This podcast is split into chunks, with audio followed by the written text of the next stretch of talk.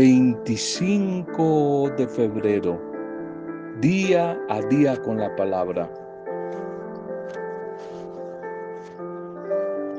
Ser cristiano es mostrarse siempre agradecido, sumergirse en la nueva cultura, la cultura de la gratitud. Ser agradecidos que va a ser como una constante en la palabra del Señor en la Biblia. El Salmo 102, 103. Entren por sus puertas con gratitud, con alabanza. Es como la llave para entrar a la bendición del Señor, la gratitud. La gratitud que siempre atrae la bendición, lo hemos repetido. San Pablo lo repite también por todo lado. La gratitud, sean agradecidos, sean agradecidos, porque el que agradece un beneficio, una bendición. De antemano se prepara para la próxima bendición, se prepara para otros, otras sorpresas, otras bendiciones. Y en el día de la desgracia, el agradecido hallará apoyo. Eclesiastés 3:34. Eclesiástico 3:34. Demos gracias Demos gracias tanto personal primadamente como en público. No olvidemos y no ocultemos los favores que se nos han hecho. No olvidemos algo que se ha perdido hoy en la humanidad y quizás también en, en el camino de fe, en el cristianismo, es la gratitud. No lo olvides, la gratitud atrae siempre la bendición, te abre puertas de bendición, de salud, de vida, la ingratitud. Así se disfrace de religión, así rece mucho esa mujer, ese hombre, pero si es desagradecido, nunca prosperará, siempre estará atado. Y si la tristeza que le da a muchos nos da tristeza ver personas que llevan muchos años en los templos y rezan y rezan. No se pierden ni la corrida de un catre, pero no se les ve felicidad, no se les ve bendición, no se les ve prosperidad, no se les ve crecimiento. Atados, atados porque las raíces que son desagradecidos. Un saludo y una bendición a cada uno de ustedes en este nuevo día. Bendiciones, saludos a las familias, nuestra intercesión por las dificultades que hay en las familias, en los hogares. Nuestro saludo a las diferentes comunidades, grupos pastorales, microempresarios, un saludo para todos ustedes, nuestra intercesión y palabra de ánimo y de esperanza a todos los que están atravesando momentos duros, situaciones difíciles. Ánimo, que en el nombre de Jesús, el Señor, tiempos mejores van a llegar. Tiempos mejores van a llegar. Un saludo y nuestra oración, nuestra felicitación, nuestra intercesión por todos los que hoy están de cumpleaños, como la profe Roby, Roby allí en, en el Caquetá. Roby, un saludo para ti, profe. Bendiciones a tu vida, bendiciones sobre tu vida en este nuevo cumpleaños. Que lo más hermoso que hay en el corazón de Dios, que su amor, que su misericordia, que su paz, que su fidelidad, que su protección, te rodeen, robe a ti por todo lado y junto a tu hija, tus hermanos, tus sobrinos, toda tu familia, para celebrar desde la distancia con tus amigos este tu nuevo cumpleaños. Un bendecido nuevo cumpleaños, Robbie, y en ti a todos los que hoy están celebrando la vida. Segundo mensaje para hoy los pedigüeños, los pedigüeños. Libro de Miqueas 6, 8. Miqueas 6, 8. Y esto es lo que quiere Dios, que hagan hacer justicia, amar misericordia y humillarse ante su Dios. Esto es lo que anuncia Dios a través del profeta, que es lo que Él quiere, justicia, amor, misericordia y humillarse, humillarse ante Dios. Pedigüeños, Ya desde el Antiguo Testamento, como que se contraponen lo que el ser humano imagina y cree como válido para presentarse ante Dios y lo que en verdad es lo que en verdad el Señor quiere, lo que Él en realidad pide, pide, le gusta, se alegra. Una gran diferencia. El contraste es notable. El ser humano piensa que a Dios le agradan los sacrificios, los ritos, ritos de animales, libaciones, aún, como en algunas culturas muy antiguas, ofrecer a sus propios hijos, como si Dios quisiera sacrificios humanos. Y la respuesta es más notable. La respuesta de Dios es clara y concreta. El Señor no le alegra ni no le gustan esos sacrificios. El Señor lo que pide es justicia, justicia, misericordia, amor, reconocer su grandeza y el lugar que corresponde a cada ser humano frente a Él como todos sus hijos, que no se excluya a nadie, que no se maltrate a nadie. Quizás en otras palabras, el hombre piensa agradar a Dios con cosas materiales, con rituales.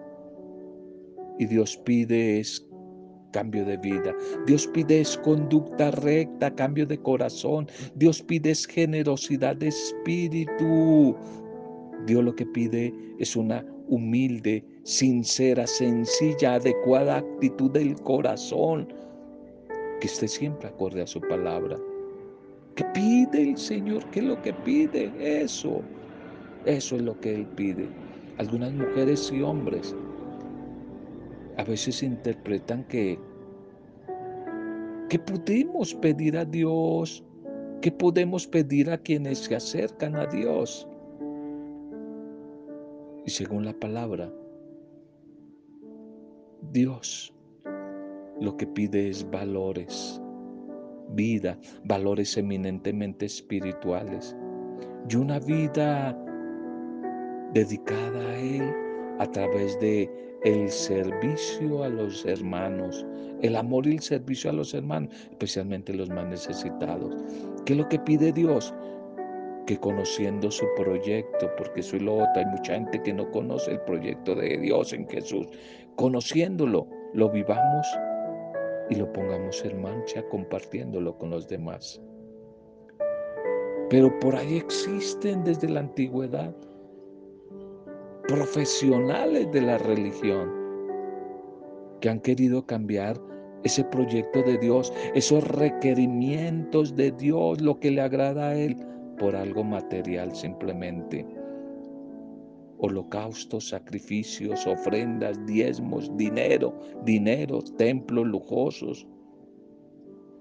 Tanto a la oración, a cuanto el milagro y tanto el fetiche, tanto fetiche que hay por ahí, el fetiche religioso que muchos llevan en el bolsillo.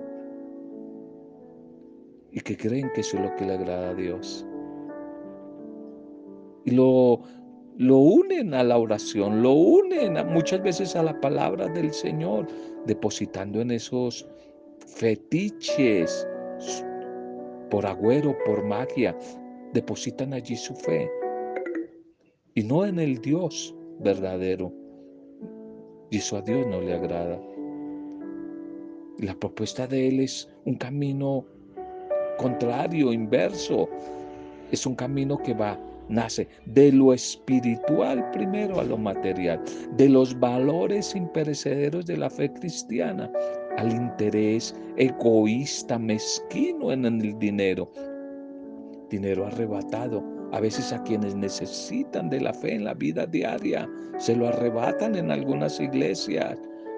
Lo que Dios pide es generosidad de espíritu, antes que enriquecimiento material de tantos intermediarios que han hecho de la obra del Señor un negocio. Ojalá pidámosle, hay que orar, que Dios nos libre de caer en el interés mezquino de esos comerciantes de la fe, de esos intermediarios, de esos que algunos llaman profesionales de la religión, que no enseñan lo que Dios pide, sino lo que les conviene a ellos, a sus bolsillos, a sus propios intereses. Lo que Dios pide no viene de los bolsillos. Dios no pide el bolsillo, sino lo que Dios pide y quiere es el corazón, tu corazón y el mío. Hacer justicia, misericordia, sinceridad, humildad, humillarse ante Él. Eso, eso es lo que a Dios le agrada. La liturgia para este día el sentido, el sentido de la vida de pareja, el sentido del matrimonio cristiano. Primera lectura para hoy. La primera lectura para hoy es del libro de Santiago. Santiago capítulo 5, 9 al 12.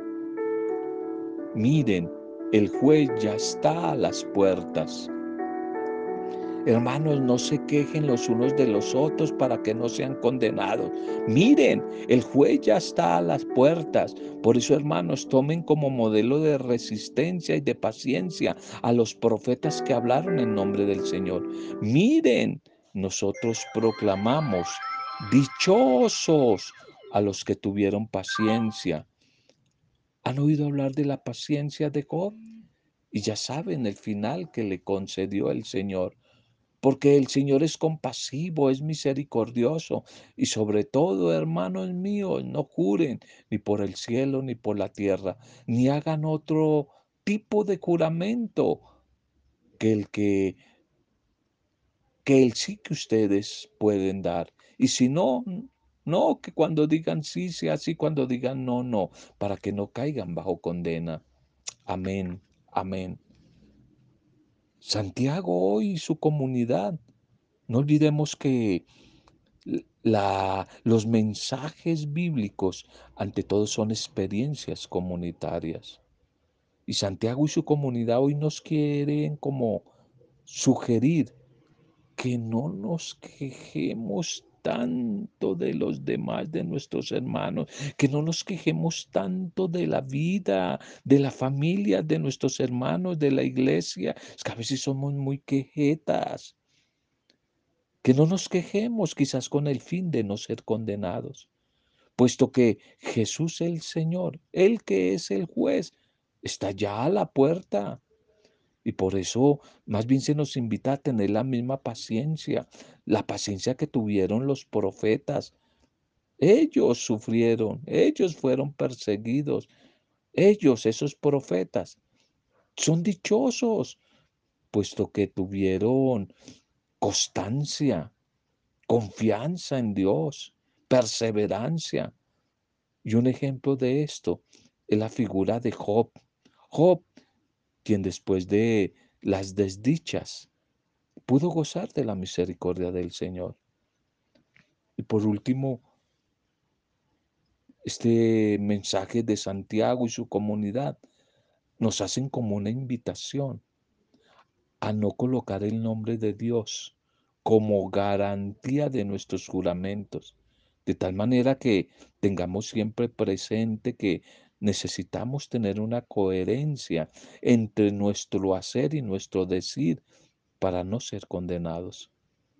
Hoy se nos hace esta invitación, la invitación a tener paciencia, respeto, tolerancia en la vivencia de las relaciones humanas. De manera que pongamos a prueba nuestra fe, nuestra virtud y podamos ser, ojalá, ejemplo ante nuestros hermanos.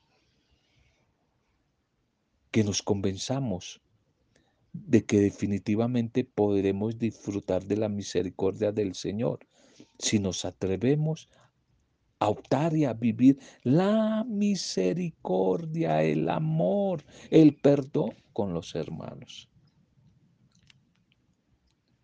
El Evangelio para este día. Marcos capítulo 10, 1 al 12. lo que Dios ha unido, que no lo separe el hombre.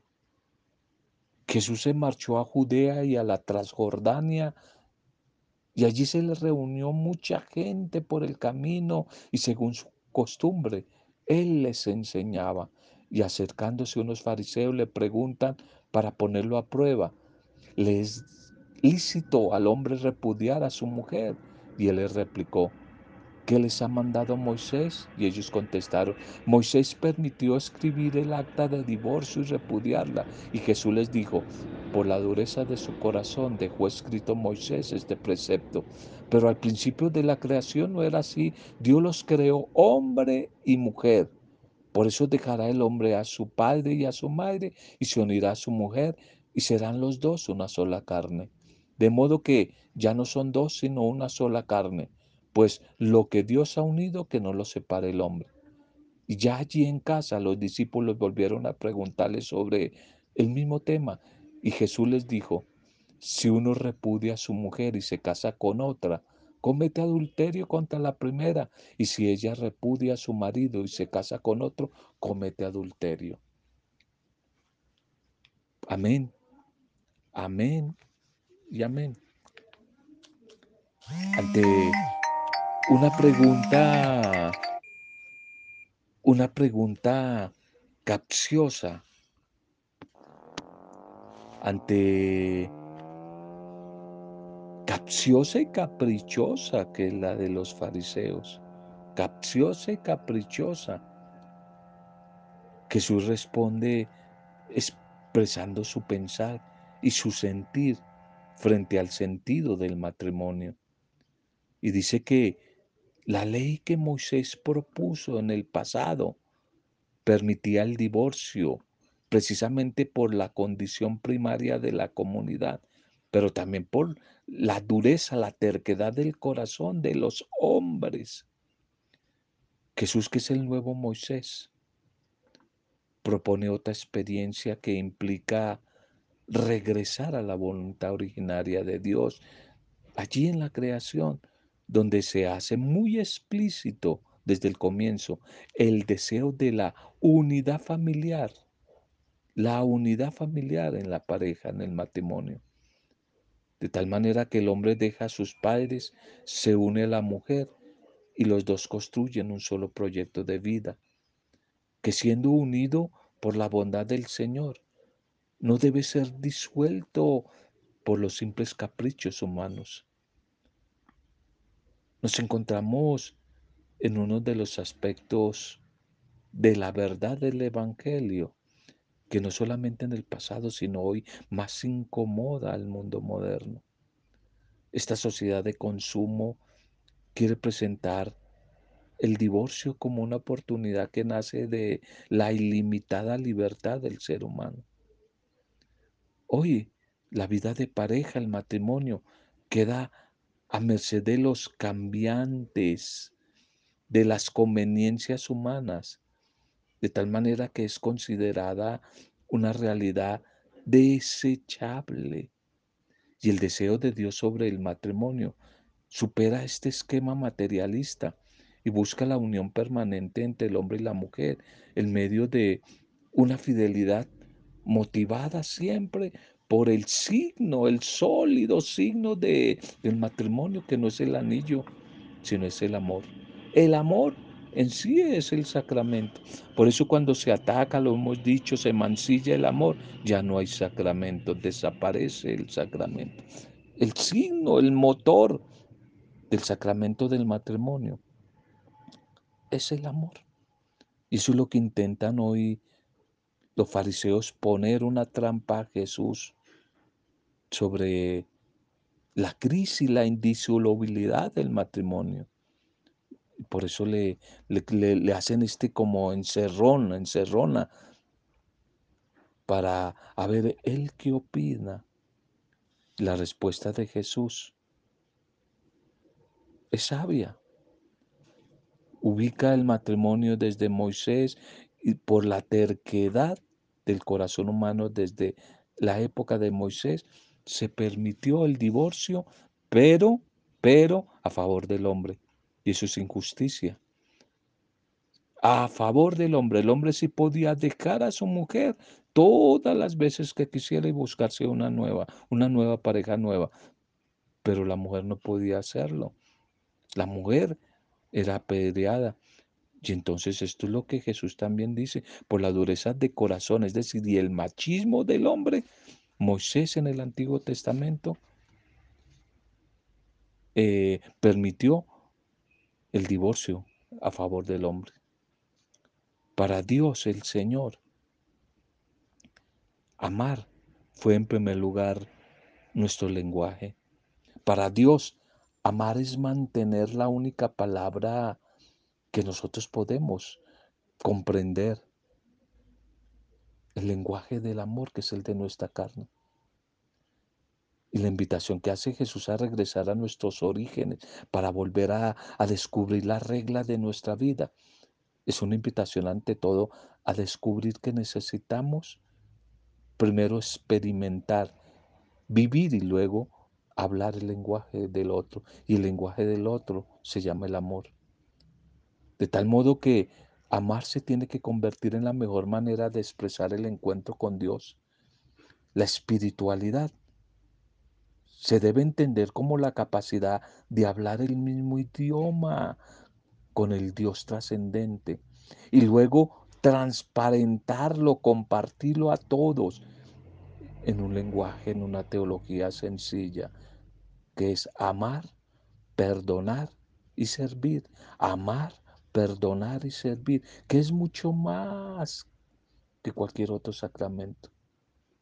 Es seguir amando incluso cuando seguir esperando nos decepciona, porque hemos tenido, hemos tenido heridas.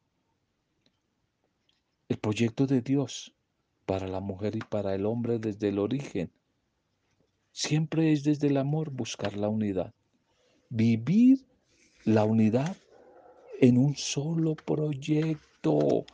Eso es lo que hay que pensar para que después no tengamos conflicto.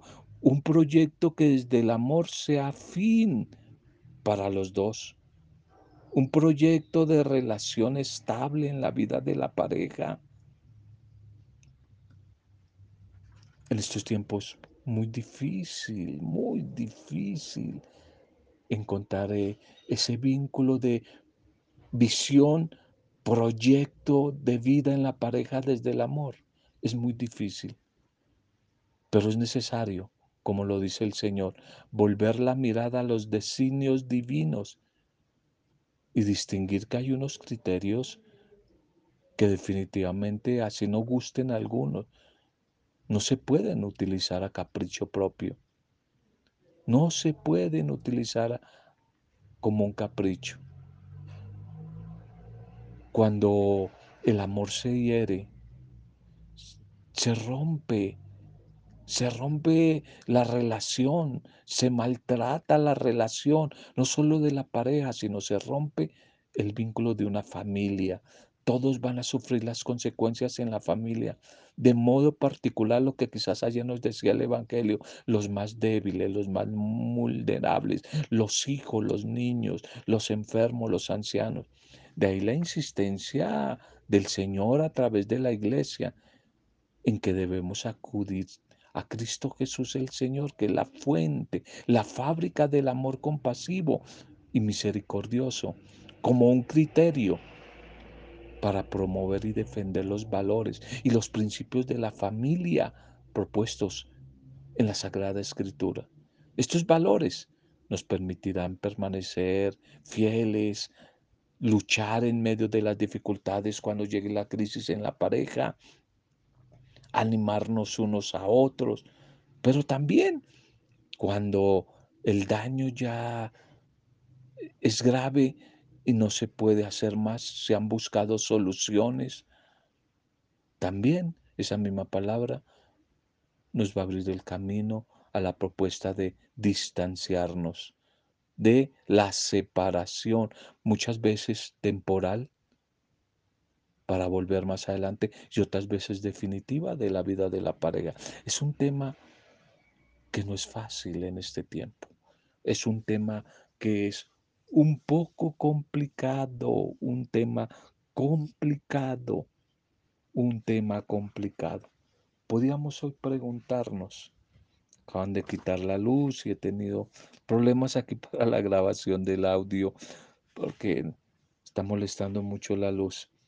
Bien, podríamos preguntarnos, ¿acaso con nuestras palabras y nuestro testimonio damos razón de lo que el Señor desea tanto de las relaciones interpersonales como de la familia, de la vida de pareja, de la sociedad? Con nuestras palabras y con nuestro testimonio estamos mostrándole al, al mundo la fe en el seguimiento de Jesús y su propuesta de vida. Oremos, oremos. Pidámosle al Señor que venga y nos ayude en medio de la problemática de la familia que está siendo atacada, especialmente desde la vida de la pareja, la vida de la pareja, todos los propuestas de pareja, de familia que hoy se quieren mostrar, hoy se quieren mostrar y, quieren que sean como algo real y quizás como las únicas en medio de tanta diversidad, matrimonio de una, madre, una, una mujer con su mascota, unas cosas. No son tiempos fáciles. Por eso, Padre Dios, a ti, que eres el manantial de vida, de amor, de perdón, de misericordia desde el mismo principio, ¿tú qué has hecho? Al ser humano a tu imagen y semejanza, y tú que nos has dado a través de tu espíritu la capacidad de amar, de perdonar, de ayudarnos unos a otros. Bendice, bendice y santifica a las familias. Esas familias que apoyadas por tu bondad, por tu gracia, intentan, luchan, se esmeran en construir, en edificar sobre los fundamentos del amor y de la fe. Hogares nuevos, hogares sólidos. Señor, Acuérdate de tantas personas que viven tristes y en la soledad, de tantas familias a las que les hace falta el pan del amor, del perdón, de la alegría. Guarda y protege a nuestras familias para que nuestras familias sean auténticas pequeñas comunidades, iglesias domésticas, donde se viva la fe, donde se viva la esperanza, donde se viva la caridad. Hoy oramos por tantas parejas que están en crisis, en conflicto, tantas parejas que se han separado, por las mujeres solas, los hombres solos también, los separados, que sufren, quizás en sus propios silencios, las viudas, los viudos. Hoy oramos por ellos, Señor. Y pedimos que sea la situación y la realidad concreta que se esté viviendo, que lo más importante es que tú les asistas con tu amor, con tu misericordia, con tu bendición, Señor. Bendíceles, por favor. Bendíceles a las parejas. Bendíceles a los que también están solas y solos, Señor. Bendíceles, por favor. Las familias, las familias en crisis, la familia tan atacada en este tiempo. Hoy oramos por la familia. Hoy oramos por la iglesia para que desde el testimonio de amor siga anunciando con firmeza que Jesús es uno desde el amor. Te entregamos a los que hoy están de cumpleaños, celebrando algún tipo de aniversario. A todos los que reciben este audio, hoy oramos Oramos por cada uno de ellos en tu nombre, Padre Dios Creador, en el nombre de tu Hijo Jesucristo, camino, verdad y vida, el Señor, el Salvador, y en el nombre del Espíritu Santo, santificador, intercesor y consolador, en compañía de el discipulado perfecto que es el de María Nazaret. Amén. Roberto Zamudio, de día a día con la palabra.